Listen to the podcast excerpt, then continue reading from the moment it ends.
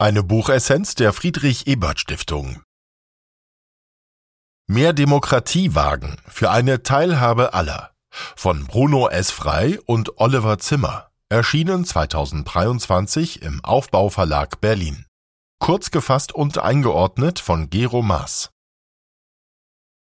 Buchessenz Kernaussagen die repräsentativen Demokratien in Europa funktionieren deshalb nicht mehr, weil sie keine echte Teilhabe gewähren, sondern moderne Aristokratien geworden sind, in denen der größte Teil der Menschen von der politischen Macht ausgeschlossen ist. Entscheidend für die Teilhabe an politischen Entscheidungen sollten in Demokratien aber nicht der ökonomisch-finanzielle Besitz, das soziale Prestige oder das kulturelle Kapital sein. Vielmehr bedarf es direktdemokratischer Verfahren, Dezentralisierung und einen stärkeren Ortsbezug, um das Zugehörigkeitsgefühl der Bürgerinnen zu stärken. Einordnung aus Sicht der sozialen Demokratie Wir wollen mehr Demokratie wagen, forderte Willy Brandt in seiner Regierungserklärung 1969. Wir stehen nicht am Ende unserer Demokratie, wir fangen erst richtig an, gab er seiner sozialliberalen Regierung damals mit auf den Weg. Demokratie ist kein einmal erworbener Zustand, sie muss immer wieder neu erkämpft und zeitgemäß ausgestaltet werden. Im Sinne dieser Grundeinsicht liefert das Buch wertvolle Anregungen für weiterführende Diskussionen und für die Entwicklung von Lösungsvorschlägen. Buchautoren Bruno S. Frey ist politischer Ökonom und Research Director des Schweizer Center for Research in Economics, Management and the Arts in Zürich. Er war Professor an den Universitäten Konstanz, Zürich, Chicago und Warwick und ist ständiger Gastprofessor an der Universität Basel. Er wurde mit fünf Ehrendoktoraten ausgezeichnet und gilt als einer der Pioniere der ökonomischen Theorie der Politik und Kultur. Oliver Zimmer war von 2005 bis 2021 Professor für moderne europäische Geschichte an der Universität Oxford und Sanderson Fellow am dortigen University College. Seit 2022 ist er Forschungsdirektor am Center for Research in Economics, Management and the Arts in Zürich. Buchinhalt im ersten Teil des Buchs mit dem Titel Grundwidersprüche der Demokratie legt Oliver Zimmer eine historische und systematische Analyse der repräsentativen Demokratie vor. Diese ist dadurch gekennzeichnet, dass die politische Teilhabe der großen Mehrheit der Bevölkerung sich darauf beschränkt, ihr Wahlrecht auszuüben und mehr oder weniger stark am öffentlichen Diskurs teilzunehmen. Diese Art der Demokratie bietet für einen Großteil der Bevölkerung keine allzu großen Möglichkeiten zur politischen Teilhabe, was in gewissem Widerspruch zur Grundidee der Demokratie als der Herrschaft des Volkes steht.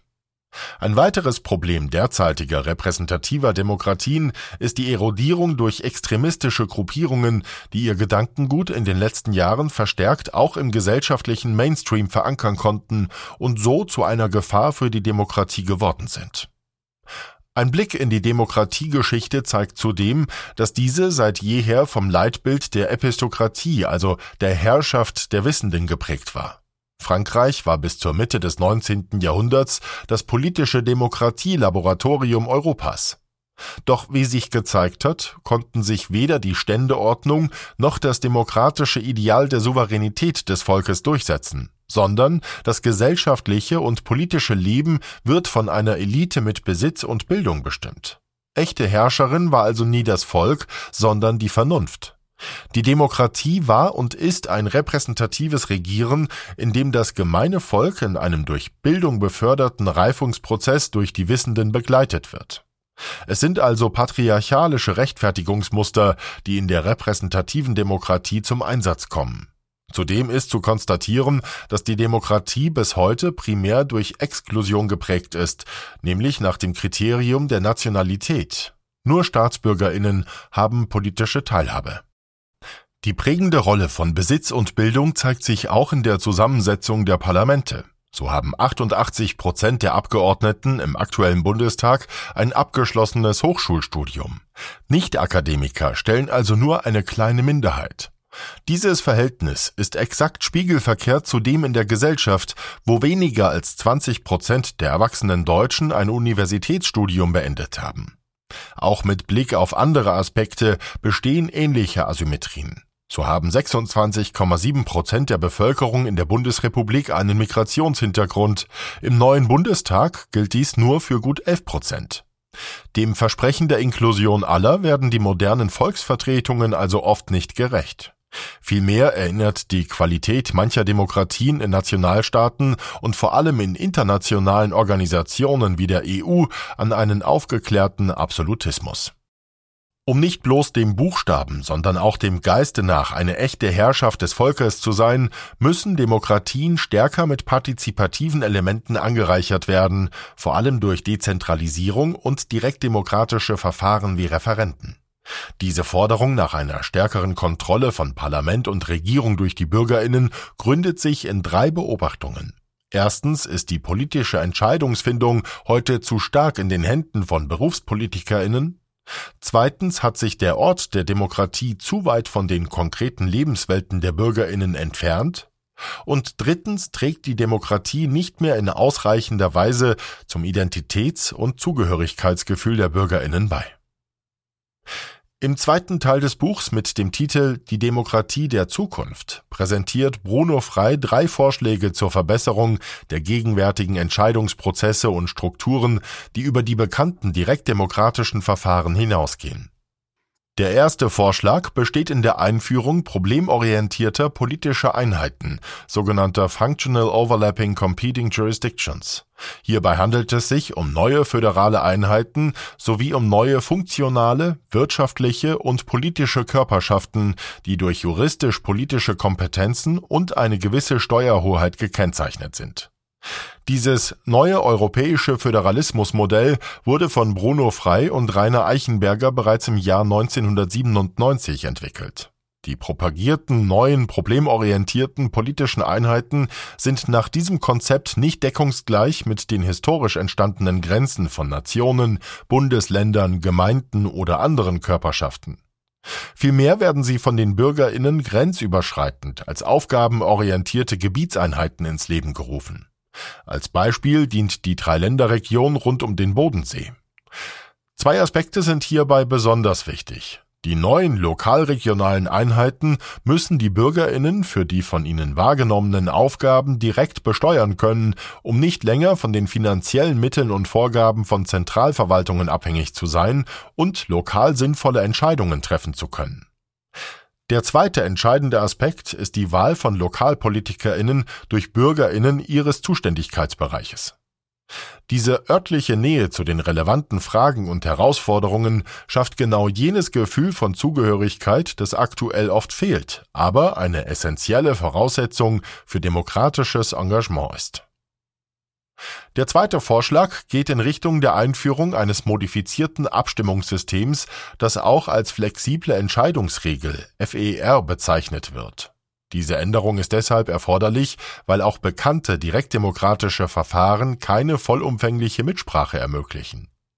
Denn wenn Entscheidungen durch einfache Mehrheiten erfolgen, werden die Anliegen der Überstimmten vernachlässigt.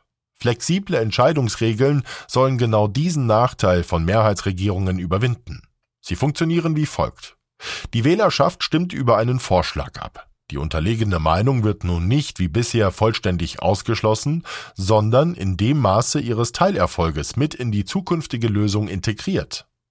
Wenn bei einer Abstimmung zur Senkung des Wahlalters von 18 auf 16 Jahre das Ergebnis beispielsweise so lautet, dass 65 Prozent dagegen und 35 Prozent dafür sind, würde den Jugendlichen bisher jegliches Stimmrecht verweigert. Mit der neuen Regelung könnte hingegen vereinbart werden, dass Jugendliche unter 18 Jahren zwar kein volles Stimmrecht erhalten, aber immerhin 35 Prozent des Gewichts einer vollen Stimme.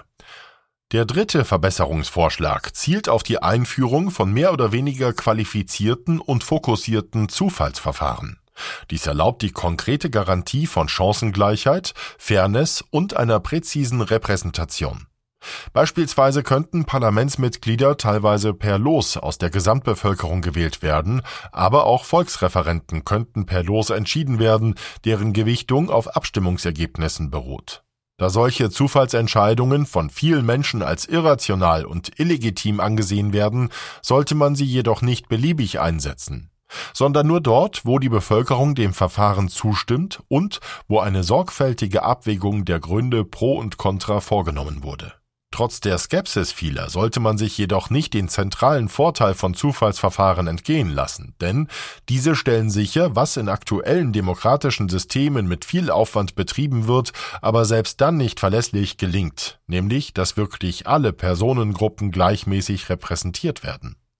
Durch den Einsatz von Zufallsverfahren würde dieses Problem gelöst und zudem die gesellschaftliche Dynamik, die notwendige Beteiligung und die nötige Vielfalt von Ideen gewährleistet. Buchvotum Schon 1947 urteilte der britische Staatsmann Winston Churchill, die Demokratie sei die schlechteste aller Staatsformen, ausgenommen alle anderen. Im Geiste dieses Zitats ist das Buch ein gelungenes Beispiel dafür, dass Systemskepsis nichts Negatives sein muss. Die Demokratie lebt von Kritik und von konstruktiven, manchmal auch unkonventionellen Vorschlägen. Dem Buch gelingt es, den Bogen von der Geschichte der Demokratie zu Ideen für ihre Zukunft zu schlagen. Für viele Probleme unserer Zeit gibt es bereits Lösungen, wir müssen nur den Mut aufbringen, sie ins Werk zu setzen.